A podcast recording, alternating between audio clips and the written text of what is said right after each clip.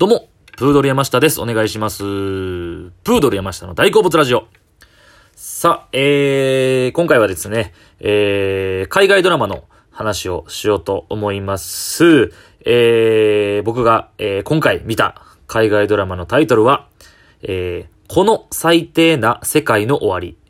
です。えー、こちら、えー、ネットフリックスにございまして、えー、シーズン1とシーズン2が、えー、2つあります。で、えー、シーズン1は2017年に配信されてまして、で、シーズン2は、えー、去年ですね、2019年の11月に配信が終わって、えー、シーズン1が8話、シーズン2も8話なんですよ。なので、えー合計16話しかなくて、サクッと見れますし、えー、1話20分しかないんですよね。なのでこれ、一気見、これもしたし、いたしました。で、えー、前回、えー、前回じゃないわ、え、ちょっと前に、えー、話した、えー、ノットオーケーっていう、えー、ドラマ、海外ドラマがあるんですけども、えー、これと、あと、その、ストレンジャーシングス。もう大ヒットしたやつね。このストレンジャーシングスと、えー、ノットオーケーと、この最低な世界の終わりっていうのが、えー、同じスタッフ、制作陣で、え作られたっていうことを前、え言ったと思うんですけども、えっていうこともあり、えその流れで、え見ました。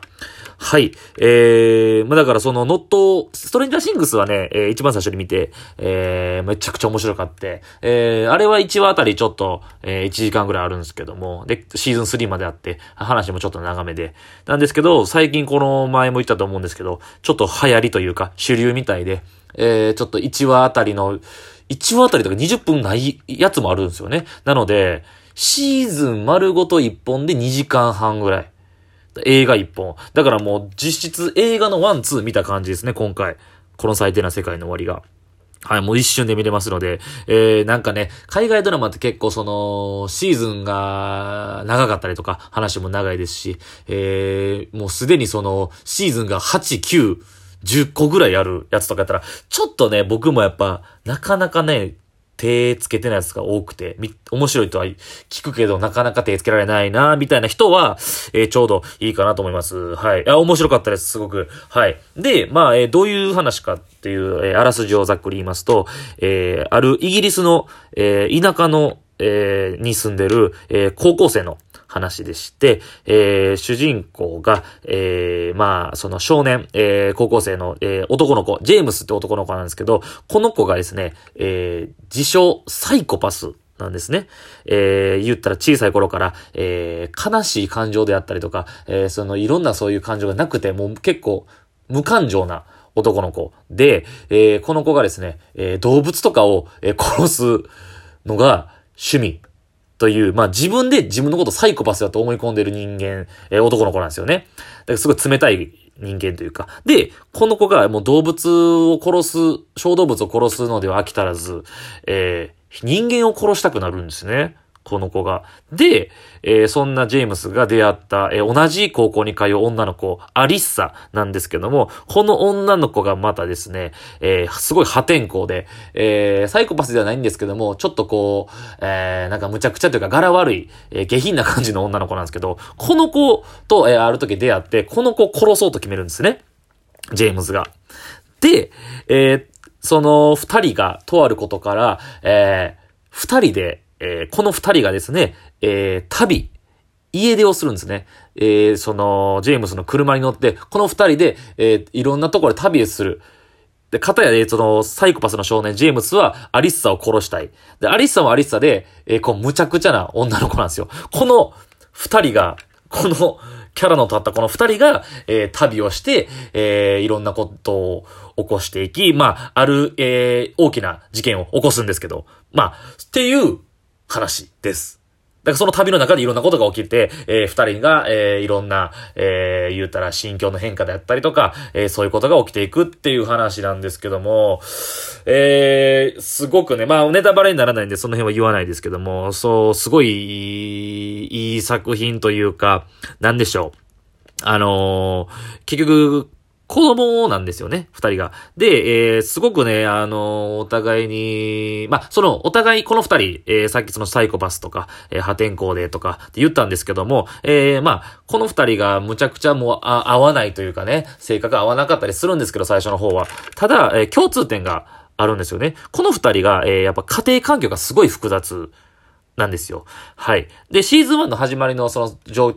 態の話をすると、えー、男の子ジェームスは、えー、不死家庭、お父さんしかいないんですよね。で、お父さんのなんかその性格とかも接する感じとかが嫌で、まあ、高校17歳の設定なんですけども、まあまあ思春期もあってか、ちょっとお父さんと喋るのが嫌だ、みたいな子で。で、アリッサはですね、えー、お母さんが、えー、再婚して、その新たな、えー、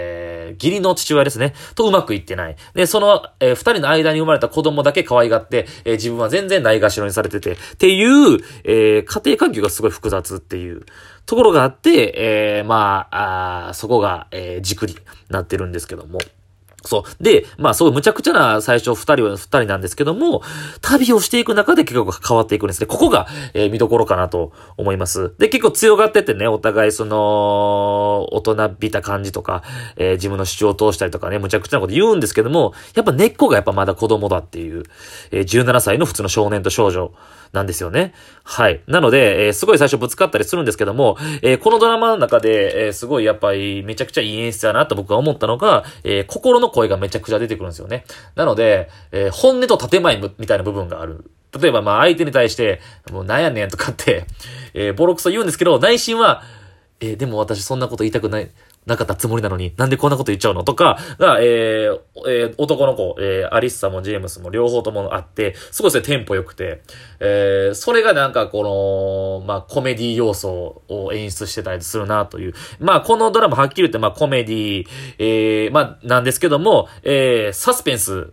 的な部分もありますし、で、まあもうお分かりの通り、もうざっくりわかると思うんですけども、この二人の、まあラブストーリーというか、えー、そういうところもあって、えー、その、思ったのがですね、えー、この最低な世界の終わりと、ストレンジャーシングスとノットオーケー、まあ共通点はあるんですよね。共通点。うん。で、その、この三つとも、えー、田舎っていうとこがキーパー、ポイントになってますし、あと、若者が出てきます。ストレンジャーシングスに関しては、えー、小学生か、中学生ぐらいか、の年齢なんですけども、えー、ノットオーケーとこの最低な世界の終わりに関しては高校生。田舎の、えー、なんかこう、冴えない高校生。なんかこう、悩みを抱えてる、もやもやしてる。っていうとこは、えー、一緒かなと。はい。あと、やっぱ共通して、えー、ストレンジャーシングスだけは時代設定が80年代なんですけども、えー、基本的にこの、昔の、えー、えー、60年代、70年代ぐらいかな？の洋楽とかが、えー、いい感じに流れてくるので、すごいおしゃれな、えー、雰囲気を醸し出しますね。で、えー、はっきり言ってこの最低な世界の終わりですね、すごくバイオレンスなシーンがたくさん出てくるんですよね。えー、さっきサスペンスって言ったんですけども、そうやってバイオレンスな、結構グロ、グロいというか、ちょっと目を覆いたくなるようなシーンが、まあ、そんなに多くはないんですけども、えー、出てきまして、そういうとこでなんかええ感じをね、ちょっとこう、えー、えー、なんだか軽妙な、洋楽が流れるんですよ。えー、なんかそういうとこがやっぱなんかこう、海外のドラマならではやなというか、なんか日本の感じではこういう絵の演出できひんなと思いますね。すごく、こんなに凄惨なシーンを、こんな軽い感じの音楽乗せちゃうんだっていう、あのなんかギャップの感じおしゃれな感じいいですよね。すごいそれが存分に出てて、えー、見るもの引きつけるなと思いましたね。でも、あの、ノットオーケーとストレンジャーシングス、この二つと、この、えー、ドラマ、えー、最低な世界の俺の違いは、えー、今回に関しては SF ではないんですよね、全く。えー、そういう SF 的な、えー、なんかこう、かっこいい、えー、超能力であったりとか、えー、怪物であったりとか全く出てこずに、本当に、えー、人間が引き起こすドラマ、えー、サスペンス的なものです。はい。はい。って感じでしたね。はい。なので、なんかこう SF とかがちょっとうん？っていう人からしたら一番なんかいいんちゃうかなっていう、あの、入ってきやすいなっていう、はい。思いますね。はい。やっぱなぜ、なぜやっぱこの二人が可愛いなという、えー、不器用なんですけども、なんかこう、うん。なんか二人はそれぞれなんかこう、こじらせてるというか、なんかこう悩み抱えてて、私は他の奴らとは違うみたいなとこ思うんですけども、なんかやっぱ二人っきりになって、で、すごいいろんなこう、大変なことが起きるんですよね。その非常時になって初めて見えてくる自分の本質とか、あのー、自分って実はこんな人間じゃなかったんだみたいなとこが、そういう心境の変化とか見えるところが、なんかこう、子供の、えー、少年の、なんかいいとこやなというか、えー、可愛らしいな部分やなと思いますし、えー、二人の会話劇とかが、えー、すごい見てて楽しいなと思います。はい。で、もう本当に、シーズン1とかに関してはもうほんまに最後まで目が離せないですし、シーズン2に関しても、えー、シーズン2に関しては、えー、まあ誰かは言わないですけど、もう一人キーパーソンが増えるんですね。シーズン1からシーズン2にかけて、えー、全部繋がってて。はい。めちゃくちゃいい繋がり方してるんで、もうシーズン1のやつが全部伏線になっててシーズン2に繋がるみたいな感じなんで、もうシーズン2まで出てるので、一気見してほしいなと思います。はい。いや、でもほんまにこの最低な世界の終わりっていうタイトル通り、ほんまに救いようのないクズ人間ばっかり出てきます。周りの家族であったりとか、えー、本当にもう主人公、えー、この二人も含めて、本当にいい人がほとんどいないですね。クズ人間ばっかりなんですよ。まさしくそのタイトルがそういうことなのなっていう。うん、まあそれがちょっとなんか、救いようのない感じが笑えたりするんですけども。はい。いや、いいですね。えー、面白かったです。はい。で、あの、シーズン1からシーズン2にかけてね、二人が、えー、だから撮影、え、だからその配信が2年ぐらい期間あるんですけど、僕最初何も知らずに見てて、めちゃくちゃその2年で大人びたなと思ったんですよね。えー、ジェームスに関しても、アリッサに関しても。なんですけど、実年齢見たら、えー、アリッサの女優の人が27歳なんですよね、今。で、ジェームスが25歳なんで、実際ちょっと大人なんですけど、メイクとかの感じですごい子供になってるなと思いましたし、えー、なんかすごい、あの、アリッサの方に関してはすごくね、あ、めっちゃ成長したなって思ったんですよ。多分子供やと思ってたんで、実際の17歳ぐらいかなと思ったんですけど、じゃなくて多分シンプルに綺麗に痩せはただけなんやなっていう。はい。まあ、そのちょっとした見た目の変化も、あります。はい。結構年いってんだなっていう、そう。あとなんか、シンプルに僕、勝手に僕目線なんですけど、あの、古着の感じというか、あの、服の感じがめっちゃ可愛いなって思いましたね。コーデュロイのシャツであったりとか、えブーツがね、可愛いです。二人がずっと履いてるブーツがただ可愛いなという、そういった、えー、おしゃれな感じの、えー、楽しみ方もできる、えー、この最低な世界の終わり、面白かったです。ありがとうございました。